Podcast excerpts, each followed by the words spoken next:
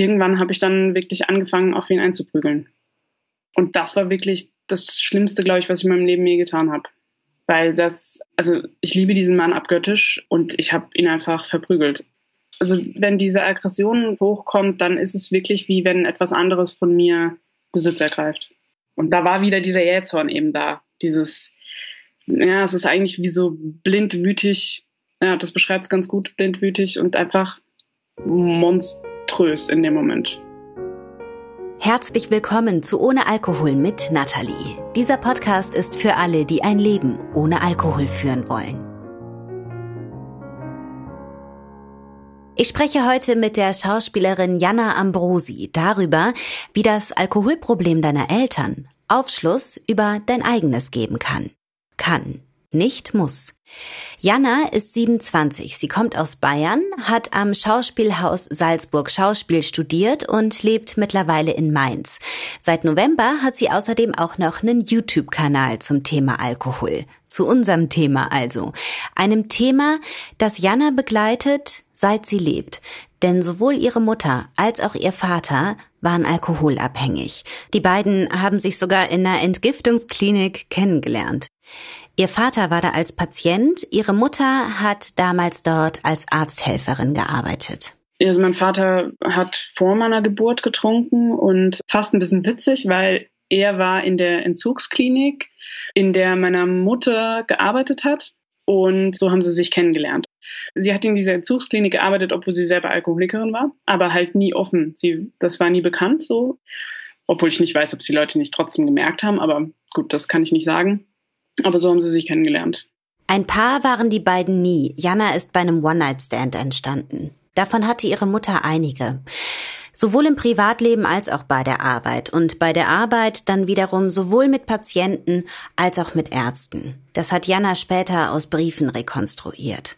Sie selbst hat ihre Mutter nicht lange kennengelernt. Bis Jana sieben ist nur, lebt sie mit ihr zusammen. Sie hatte anscheinend sehr, sehr viele Freunde und Bekannte und war halt immer am Feiern. Also sie hat zum Beispiel große Geburtstagsfeiern gegeben oder war, ich kann mich auch erinnern, bei uns in der Straße war so eine Kneipe und da war sie anscheinend auch sehr, sehr oft und war so, so Lebemensch und war da sehr partylustig. Mhm. Sie war eben Alkoholikerin, sehr stark. Sie ist auch daran gestorben. Sie hat, ja, sie hat sich zu Tode getrunken. Und das habe ich erst nach dem Tod meines Opas erfahren. Also wie alt war ich da? So ungefähr 20.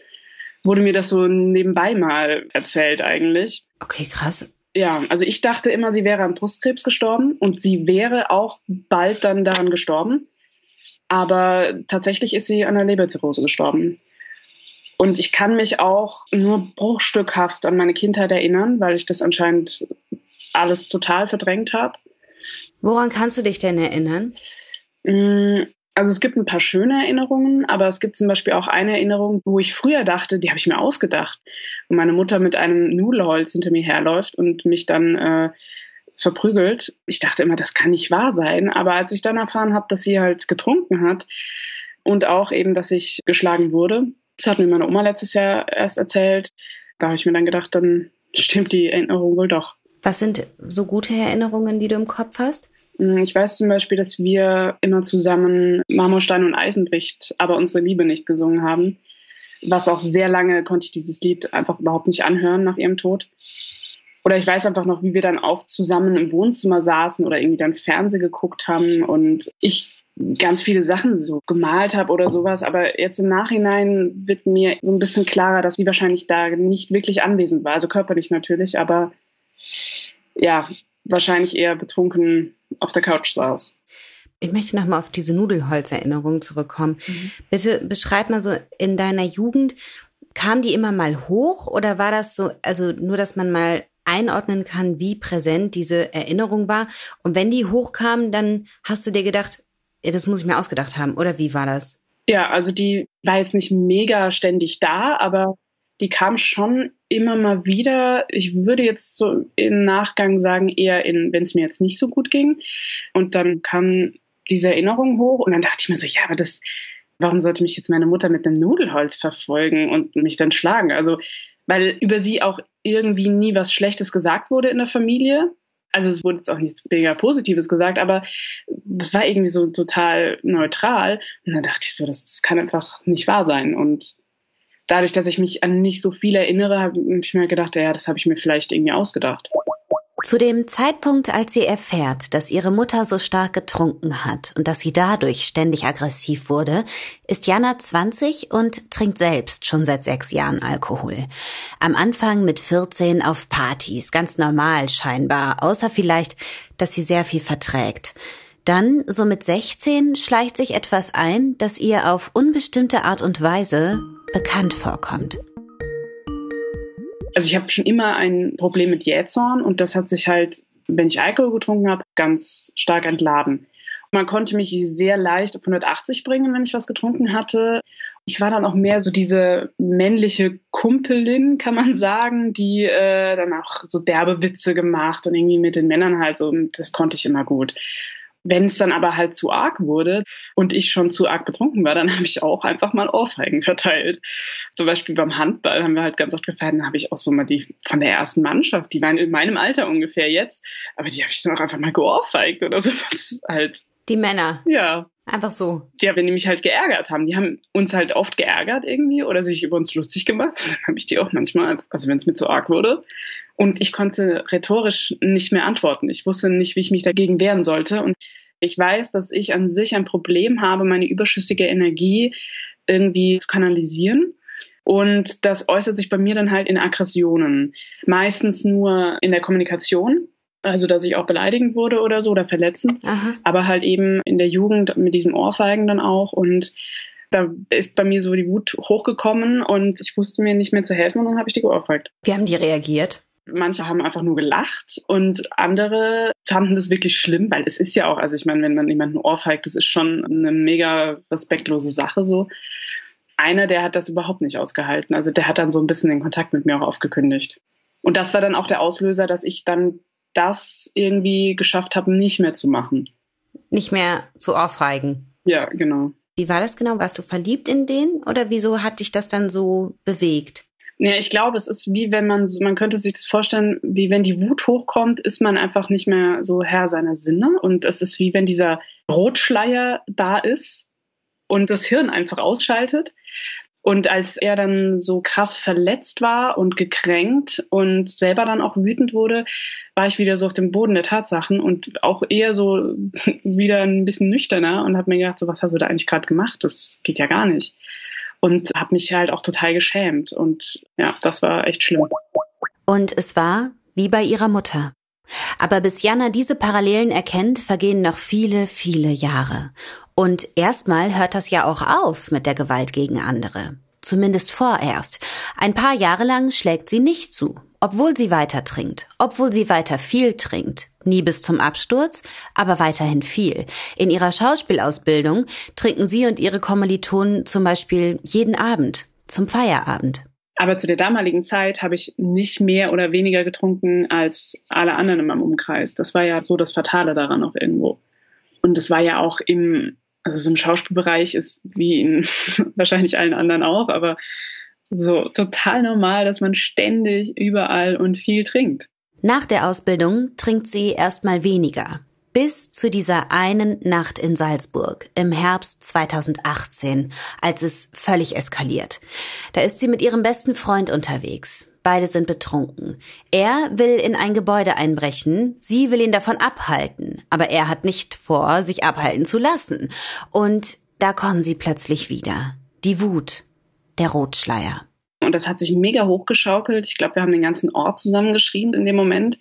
Und glaube ich, wirklich eine halbe Stunde habe ich auf ihn eingeschrien und ich habe ihn rumgezerrt und gesagt, bitte mach das nicht, du kannst das nicht machen. Und er hat immer nur gesagt, er will das jetzt machen, aber er hat es nie gemacht. Ja, und dann habe ich versucht, ihn davon wegzubekommen und irgendwann habe ich dann wirklich angefangen, auf ihn einzuprügeln. Und das war wirklich das Schlimmste, glaube ich, was ich in meinem Leben je getan habe weil das, also ich liebe diesen Mann abgöttisch und ich habe ihn einfach verprügelt. Also wenn diese Aggression hochkommt, dann ist es wirklich wie wenn etwas anderes von mir Besitz ergreift.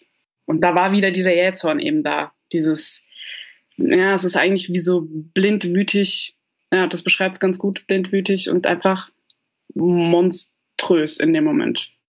Ja. Also ich habe den auch wirklich komplett vor Augen. Er kann sich zum Glück nicht mehr dran erinnern.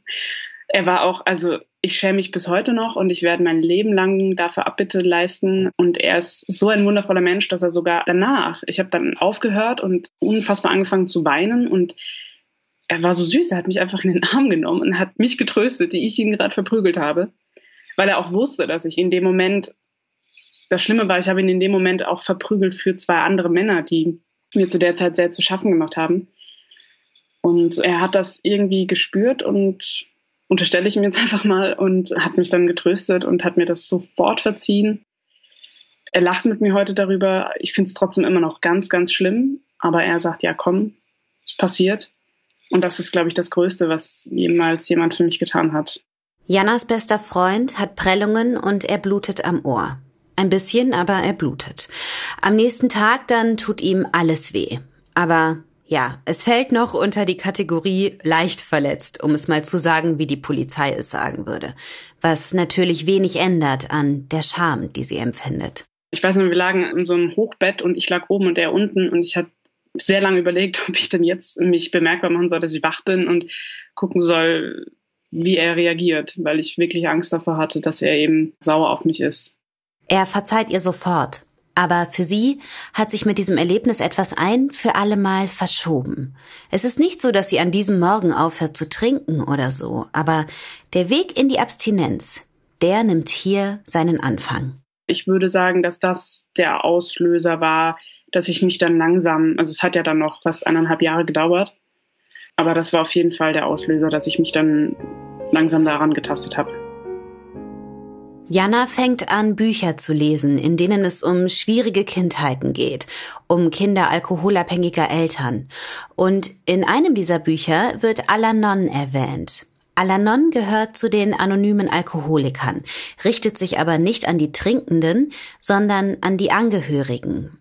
Es ist also eine Selbsthilfegruppe für Familienmitglieder und Freunde alkoholabhängiger Menschen. Ich wusste vorher auch gar nicht, dass es das gibt. Ich kannte jetzt AA, aber dass es das eben auch für Angehörige gibt, wusste ich nicht. Und genau, und dann habe ich mir gedacht, ah ja, probierst du einfach mal aus und bin dann dahin. Und wie war das? Erzähl mal. So das erste Treffen, Meeting. Die sagen auch Meeting? Meeting, genau, ja. Mhm. Es, also es war ich hatte schon irgendwie sehr Schiss und ich habe auch sehr lange gebraucht, weil ich hatte mir ein Meeting für erwachsene Kinder von Alkoholikern rausgesucht, weil ich dachte, man kann nur zu solchen gehen, wenn die so spezialisiert sind. Was aber gar nicht stimmt, man kann zu jedem Alanon-Meeting gehen. Aber genau, dann habe ich mir das rausgesucht und es war nur einmal im Monat und dann hat es, glaube ich, zweimal nicht geklappt. Und dann einmal hatte ich dann Zeit und dann dachte ich mir so, gehst du jetzt hin, gehst du nicht und habe wirklich lang mit mir gehadert. Warum? Ja, weil ich nicht wusste, was da für Leute sind. Und ich hatte auch dieses, was man aus amerikanischen Filmen von AA-Meetings im Kopf hat. Irgendwie so dieses Klischee, dachte ich, die sitzen dann da und sind alle mega gläubig und keine Ahnung. Äh, Essen Muffins. ja, und trinken ihren Kaffee und, und äh, beten dann da zusammen und erzählen von ihren Leidensgeschichten und so. Ja, und dann bin ich aber halt eben hin und es war ein sehr durchgemischtes Meeting, aber so in den 30ern, 40ern, also jüngere Menschen dort und ich wurde mega herzlich aufgenommen und musste auch gar nicht reden oder so, ich konnte einfach mal da sitzen. Musstest auch gar nicht beten. Nee. sehr gut, ja. Und dann habe ich mir das mal so angehört und war eben auch einfach erstaunt, dass so viele andere Menschen so viele ähnliche Situationen erlebt haben, mit was man heute kämpfen muss, was alles Auswirkungen von Alkoholismus sind. Was denn? Zum Beispiel, also es gibt ja so mega viele Sachen, aber dass man ähm, das ist schwierig hier zu sagen, dass man sich zum Beispiel fühlt, als wenn man wie so ein Alien und man hat den Code nicht geknackt und irgendwas ist mit einem selber falsch und man weiß aber gar nicht, was jetzt die Sache ist. Oder man gerät zum Beispiel wie bei mir mit der Aggressivität, man gerät in Situationen und denkt sich, woher kommt das denn jetzt? Woher kommen jetzt auch diese Gefühle? Und man hat überhaupt keinen Ankerpunkt dafür. In dem Meeting zückt jemand eine Alanon-Broschüre und liest 20 Fragen vor. Fragen wie, streben Sie immerzu nach Anerkennung und Bestätigung? Fühlen Sie sich unbehaglich, wenn Ihr Leben glatt verläuft? Malen Sie sich dann künftige Schwierigkeiten aus? Fühlen Sie sich lebendiger, wenn es drunter und drüber geht? Finden Sie es einfach für andere da zu sein, haben Sie aber Mühe, gut zu sich selbst zu sein? Ziehen Sie Menschen mit Problemen an oder suchen Sie sich solche? Ich verlinke in den Show Notes eine Seite, auf der alle diese 20 Fragen aufgelistet sind, falls dich das interessiert. Jana jedenfalls sitzt in diesem Meeting, hört diese Fragen und denkt sich ja, ja, ja und nochmals ja. Klar, es sind Fragen, die jetzt natürlich, wenn man sie für sich alleine nimmt, auch andere Ursachen haben könnten. Aber wenn sehr viele von diesen Sachen kumuliert sind, dann ist es schon auch sehr wahrscheinlich, dass es eben vom Alkoholismus kommt. Und ja, auch, dass man mit seinen Gefühlen, also bei mir ist zum Beispiel auch so ein Punkt, ich tue mich schwer damit, Gefühle zu benennen oder überhaupt darüber zu reden oder überhaupt mit Menschen zu reden und mich denen mitzuteilen, weil ich das in dem Sinne auch einfach in der frühen Kindheit nicht gelernt habe, weil meine Mutter mir das halt nicht vorgelebt hat und auch viele Sachen nicht gespiegelt hat, weil sie es einfach nicht konnte, weil sie halt, selbst wenn sie nur leicht alkoholisiert war, sie war bestimmt nicht ständig dauerbetrunken, aber selbst da kann man ja dann schon nicht mehr wirklich auf vor allem ein kleines Kind eingehen.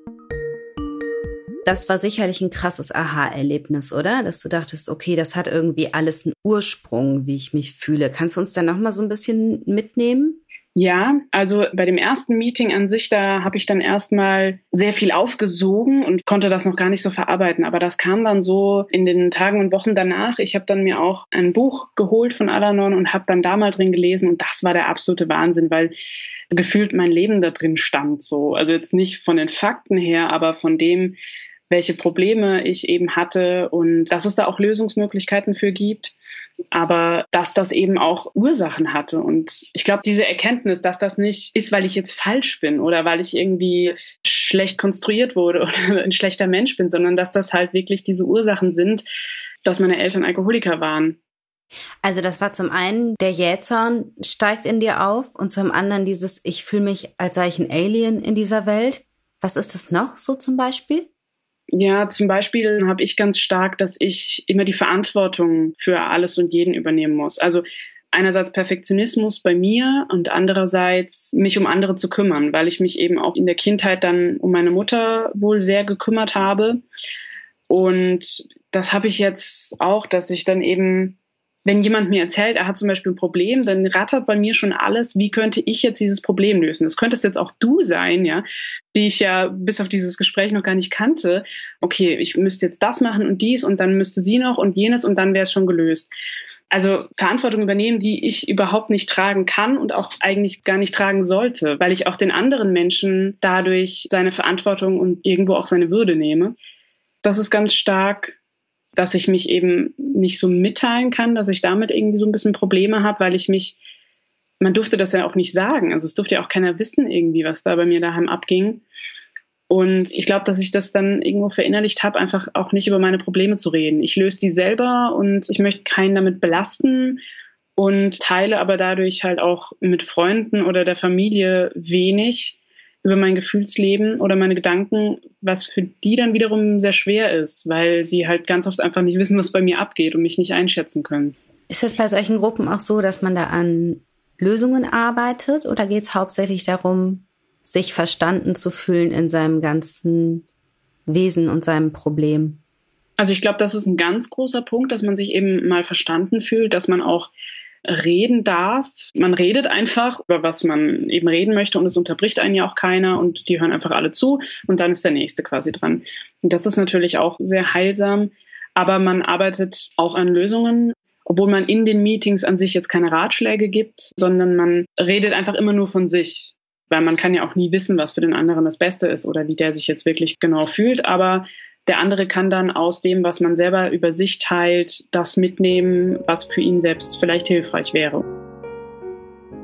Jana lernt sich völlig neu kennen, kann sich plötzlich einordnen, kann sich Dinge erklären, die vorher nie Sinn ergeben haben. Sie liest noch mehr in diese Richtung und stößt auf einen Begriff, der auch etwas mit ihr zu tun haben scheint.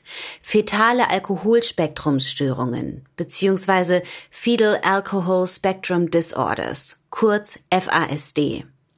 Dahinter verbergen sich alle möglichen körperlichen und mentalen Schäden, die Alkohol während der Schwangerschaft beim ungeborenen Kind anrichten kann. Jeglicher Alkoholkonsum Denn, und das wissen viele nicht, der Alkoholspiegel, den die Mutter hat, den hat automatisch auch ihr Baby. Nur, dass ihr Baby eben viel kleiner ist und auch noch keine ausgereifte Leber hat, um das Gift abzubauen. Das heißt, das Baby ist dem Alkohol auch noch viel länger ausgesetzt. Bei der Mutter führt Alkoholkonsum dazu, dass Hirnzellen absterben. Beim Kind führt er dazu, dass sie sich gar nicht erst bilden können. Und selbst die kleinsten Mengen können das Wachstum von Organen hemmen und das Gehirn angreifen. Wie viele Mütter in Deutschland während der Schwangerschaft trinken, scheint super schwer herauszufinden zu sein. Klar, sagt man ja auch nicht mal ebenso.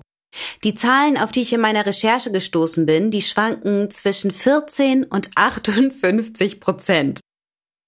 58 Prozent wären Hardcore. Ich meine, das wäre mehr als jede zweite. Das wäre super krass. Aber selbst 14 Prozent sind furchtbar. Selbst 0,1 Prozent wären furchtbar, weil die Schäden, die mit Alkoholkonsum während der Schwangerschaft einhergehen, ja zu 100 Prozent vermeidbar wären. Und diese Schäden sind super unheimlich. Ich komme da später noch zu. Ich möchte aber vorher erstmal eins klarstellen.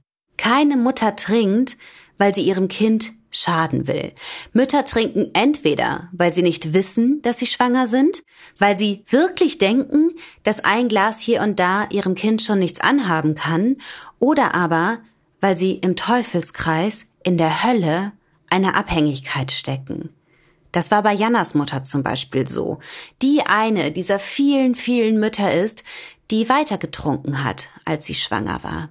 Das weiß ich. Also das hat sie. Sie hat geraucht und Alkohol getrunken. So, und jetzt komme ich zu den Folgen, die das haben kann.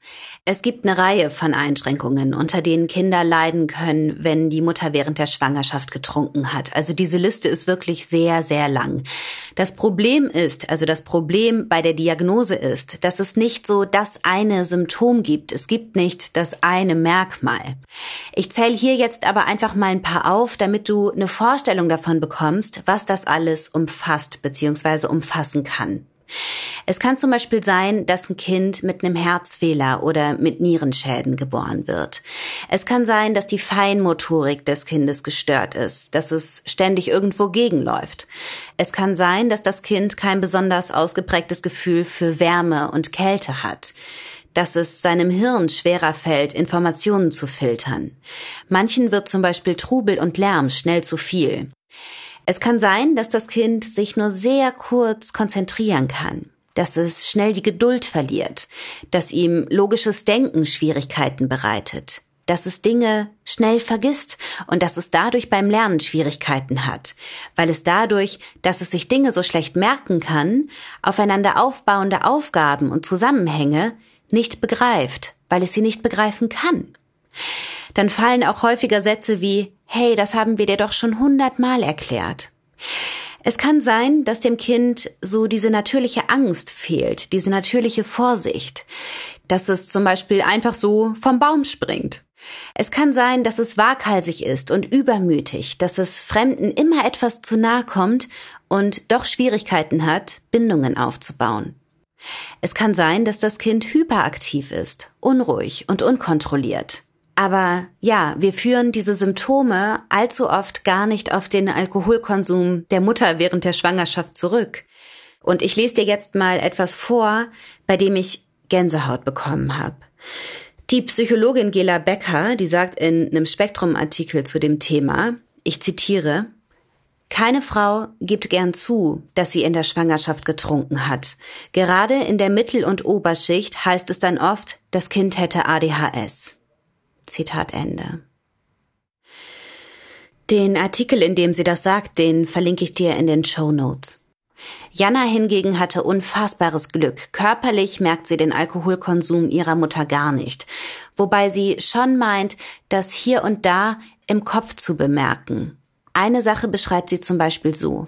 Bei mir ist es wie so ein Gefühl, da ist so eine Mauer in meinem Kopf und ich komme nicht drüber. Ich weiß, auf der anderen Seite sind die Erkenntnisse und da kann ich dann darüber reden. Es geht auch beim logischen Denken zum Beispiel so. Also ich würde schon sagen, dass ich an sich intelligent bin, aber manchmal komme ich bei logischen Sachen oder bei Sachen, wo man nachdenkt, einfach nicht über diese Mauer drüber.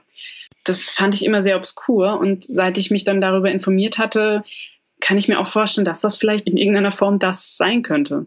Also ja, ein verhältnismäßig harmloser Folgeschaden im mentalen Bereich. Das ist eigentlich ein Wunder, dass ich so körperlich und psychisch relativ unversehrt da auf die Welt kam.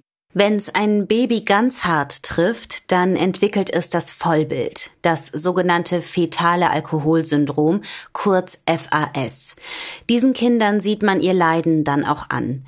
Babys und Kinder mit FAS haben zum Beispiel einen kleinen Kopf, ein kleines Gesicht, ein nicht ganz ausgeprägtes Kinn und was ich so am auffälligsten finde, wenn man sich diese Bilder anschaut, eine dünne Oberlippe und diese Falte zwischen Nase und Mund, die ist glatt. Und hinzu kommen dann noch Organschäden und die psychischen Einschränkungen, mit denen man als Mensch ja auch erstmal fertig werden muss. FAS ist nicht heilbar. So, und jetzt muss ich mich mal kurz aufregen, weil ja immer wieder behauptet wird, Alkohol sei ein Lebensmittel, ein Kulturgut, weil Alkoholhersteller hierzulande noch immer nicht gesetzlich dazu verpflichtet sind, Warnhinweise auf ihre Etiketten zu drucken, die Schwangere vor diesen massiven Gefahren warnen, weil es noch immer so viele Menschen gibt, die Schwangeren versichern, hey, ein Schluck Sekt hier und da, das schadet nicht, oder mal ein Glas Wein. Jedes Lebensmittel, in Anführungsstrichen, das neu auf den Markt kommen würde und das sowas anrichten könnte, das würde einen Aufschrei provozieren. Die Menschen würden auf die Barrikaden gehen, die würden diese Firmen reihenweise verklagen. Oder nehmen wir mal Meinetwegen auch einfach ein Medikament, das angeblich gegen Stress hilft, das Babys deformiert, das ihre Organe angreift, das sie für immer schädigt, das ihnen ihre Intelligenz raubt, ihr Mitgefühl, die Möglichkeit, sich voll zu entwickeln. Wir würden ausflippen. Und was machen wir? Wir machen weiter mit dieser Scheißverharmlosung. Mann, ey, das muss sich ändern. So. Boah. Ich höre jetzt auf, ich reg mich jetzt wieder ab. Ich still gerade ab. Vielleicht ist das der Grund, warum mir dieses Thema so nahe geht. Aber ich kann das nicht verstehen. So, und jetzt zurück zu Jana, die einen Aha-Moment nach dem nächsten hat bei Alanon, die aber währenddessen selbst noch trinkt. Nur damit ich das jetzt mal chronologisch so ein bisschen auf die Kette kriege. Du bist aber zu den Meetings gegangen und hast aber noch weiter getrunken, ne? Wie ist denn dir das gelungen, das so auseinanderzuhalten? Ja, es war aber nicht so lang. Also ich glaube, mein erstes Meeting war im Oktober 2019 und dann noch so drei Monate und da habe ich auch nicht viel getrunken. Also ich habe seit diesem Verprügeln von meinem besten Freund sehr reduziert. Ich habe dann auch offene AA-Meetings zum Beispiel besucht oder ich saß dann auch in den Alanon-Meetings und man spricht dann so über diese Probleme, die über die, die durch Alkoholismus kommen und denkt sich so, aber irgendwie ich trinke selber noch. Das war, es war schon ein komisches Gefühl. ja, das glaube ich. so total schräg. Ja. Okay. Aber ja gut, das hat bestimmt auch zu deinem Entschluss dann beigetragen, oder? Ja, auf jeden Fall. Und auch zu sehen, wie gut es so den Menschen bei AA dann geht. Das könnte ich mir auch vorstellen, dass das so ein bisschen so ein, ein Trigger war, dass ich mir dachte, ach krass, ja, die trinken keinen Alkohol und es geht denen einfach mega. Mhm. Und zeitgleich habe ich auch so auf Instagram und so bin ich auf deinen Podcast gekommen, auf Me Sober und diese ganze ja, sober Bewegung in Deutschland und habe mich da so ein bisschen reingelesen und fand den Gedanken einfach interessant. Und das Heftige war, ich habe nie über die Möglichkeit nachgedacht, dass das eine Option wäre weil das halt so präsent ist. Also ich merke das ja jetzt, wo ich dann nüchtern bin, das ist ja mega schwer, die Leute davon in Kenntnis zu setzen und nicht gleich totale Ausrufe der Verwunderung zu bekommen. Aber das war für mich nie eine Option. Sehr krass, so im Nachgang. Und dann habe ich mich damit so ein bisschen beschäftigt. Also es ging so drei Monate und dann auf der Rückfahrt von Salzburg habe ich mir gedacht, weißt was, probier's jetzt einfach mal aus und habe das dann einfach gemacht am 5.1. Am 5.1.2020, ne? Ja. Und das heißt, wie war die erste Zeit? Der absolute Hammer. Also. ja, ja, ich kenne das. ja, das, das war einfach nur geil. Und wirklich, ich habe nicht einmal darüber nachgedacht, nochmal Alkohol zu trinken es war eine totale Befreiung. Jeden Morgen dachte ich mir, also immer noch denke ich mir so, oh, wie geil, du hast keinen Kater, du wachst auf, du kannst gleich durchstarten. Es ist einfach nur, ja, Und natürlich auch die ganzen Gefühle, die da aufkommen, die man dann erstmal verarbeiten muss, aber eben auch positive Gefühle, die früher, glaube ich, einfach nicht durchgekommen sind. Was kamen da für Gefühle? Was kamen da für positive Gefühle von? Nee, fangen wir mal mit den negativen an. Was, was kamen da für schwierige Gefühle hoch? Also schwierig waren vor allem die Gefühle meinen Ex-Freunden, sage ich mal, äh, gegenüber. Also auch Vermissensgefühle oder diese Traurigkeit noch, dass manches nicht so stattgefunden hat, wie es stattgefunden hat. Oder dass auch mein Leben so war, wie es zum Teil halt, also die negativen Punkte, dass die so waren, wie sie waren. Mit deiner Mutter zum Beispiel, oder was? Ja, genau. Mein Vater ist ja auch nicht gut. Mit sieben nach dem Tod ihrer Mutter wächst Jana bei den Eltern ihres Vaters auf. Sie sieht ihren Vater zwar, aber die Erziehungsarbeit, die leisten ihre Großeltern. Sie ist ihm auch nie nah, also im Gegenteil. Das Verhältnis zwischen den beiden, das war immer schwierig und das ist es bis heute. Immer wieder geraten sie aneinander. Und als Jana aufhört zu trinken, merkt sie, wie sehr sie das trifft, dass sie weder zu ihrer Mutter noch zu ihrem Vater eine gute Beziehung entwickeln konnte so ein Bedauern auch, dass ich da so reingerutscht bin und dass ich vielleicht auch einfach gar nichts dafür konnte. Also ich konnte ja für vieles nichts, fürs Trinken dann irgendwann schon, aber ja, so fast ein bisschen Selbstmitleid auch. Auch ja, vor allem Scham für viele Sachen, die ich eben früher gemacht habe, in Phasen, wo ich eben getrunken hatte. Hattest du so ein Bedauern um diese verlorenen Jahre? Oder was war das für ein Bedauern? Ja, eher ein Bedauern, dass ich keinen besseren Start hatte.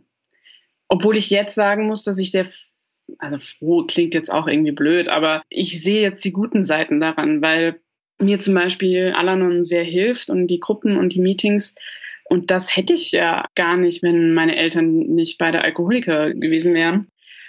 Und deswegen, es hat auch irgendwie was Gutes und ich habe ja auch sehr viel Lebenserfahrung dadurch bekommen und konnte schon früh Verhaltensweisen oder Denkweisen entwickeln, die andere manchmal in viel späteren Jahren gar nicht entwickeln können. So.